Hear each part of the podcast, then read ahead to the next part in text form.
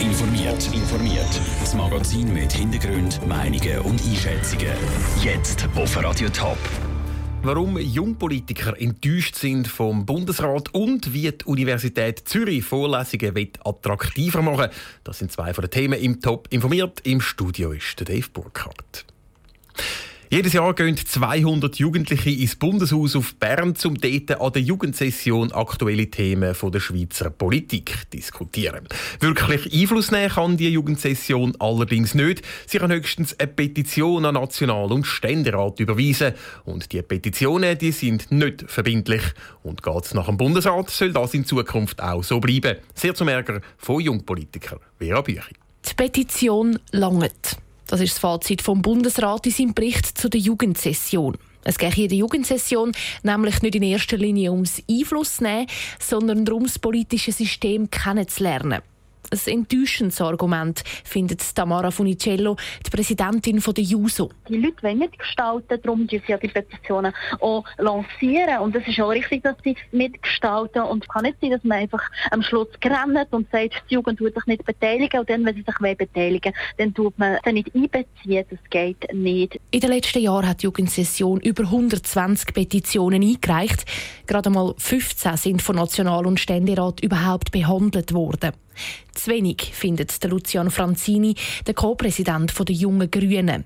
Auch aus seiner Sicht braucht es dringend neue Instrumente. Wir sind da sehr offen, was es da alles für verschiedene Möglichkeiten gibt, aber zum Beispiel eine Motion, das wäre schon ein stärkeres Instrument, wo das Parlament wirklich verpflichtet, sich mit dem Thema auseinandersetzen. Und das würde mir natürlich sehr befürworten. Mit einer Jugendmotion wäre das Parlament nämlich dazu gezwungen, das Anliegen der Jungen zu behandeln.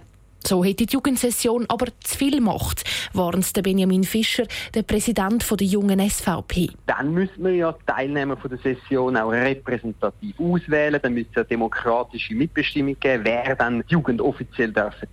Und meine Erfahrung zeigt, ich bin mehrfach auch schon an der Jugendsession früher, dass natürlich die, die dort teilnehmen, nicht unbedingt repräsentativ sind für die junge Generation. Darum ist Benjamin Fischer zufrieden mit dem Bericht vom Bundesrat.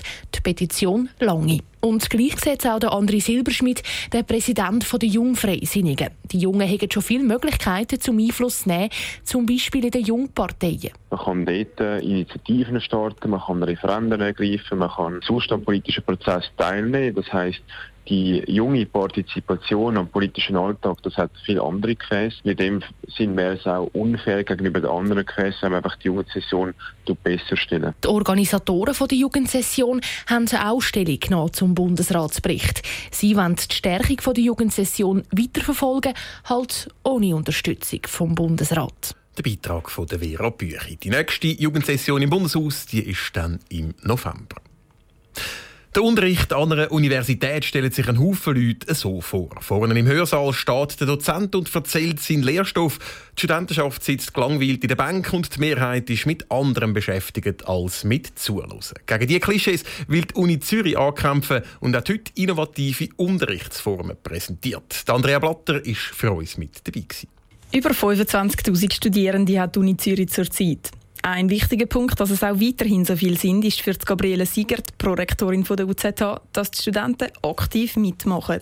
Immer wenn sie aktiv sind, verarbeiten sie Wissen besser. Wenn sie nur zuhören, dann lernen sie was, aber wenn sie es selber ausprobieren, selber erarbeiten oder sich beteiligen, dann gibt es eine intensivere Informationsverarbeitung und sie haben dann eigene Erfahrung mit der Materie. Zum Beispiel ist an der Uni ein Tool entwickelt worden für Medizinstudenten, wo die Studenten ein Männchen in einer virtuellen Arztpraxis behandeln.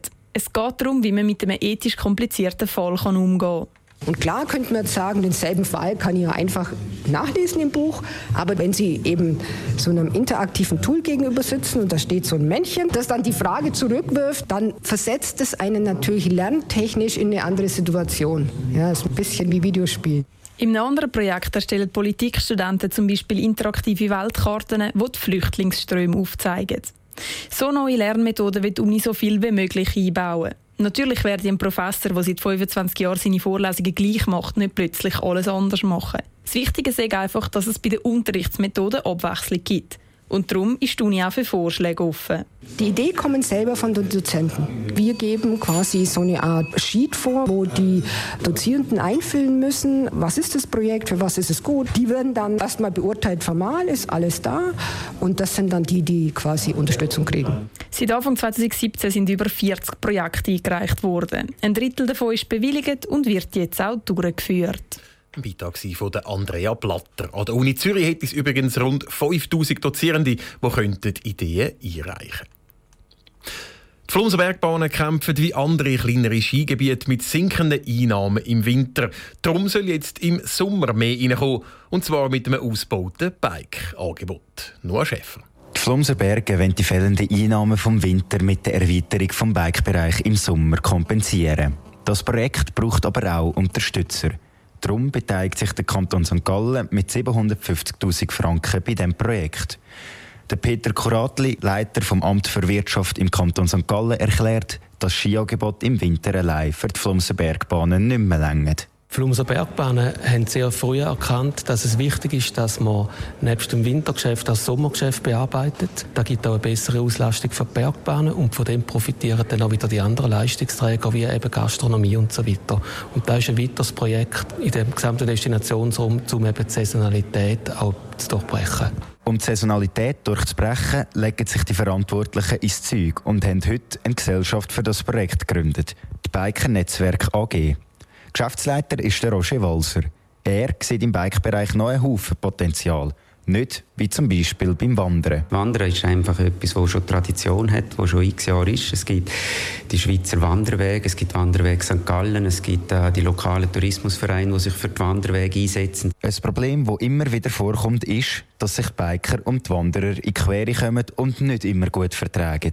Das will auch der Roger Walser nicht ignorieren. Ich sage nicht, dass das nicht gehen kann, aber es ist ja genau jetzt die Chance. Jetzt hat man ein Gesicht und das ist ganz klar mein Auftrag, dass wenn irgendwo in unserem schönen äh, Heideland, in unserer Region, also Konflikt besteht auf gewissen Weg, dass man eben mit den Betroffenen und mit den anderen äh, Interessenvertretern Lösungen findet, ähm, das zu entflechten, das zu lösen. Die Bikestrecken in den Flumser Bergen sind bewusst nicht so anspruchsvoll gemacht worden. Die Gesellschaft will so auch neu begeisterte Biker anlocken. Der Beitrag von Noah Schäfer. Weitere Informationen zum ausgebauten Bike-Angebot in der Flumserberg gibt es auf toponline.ch. Top informiert, auch als Podcast. Mehr Informationen gibt es auf toponline.ch.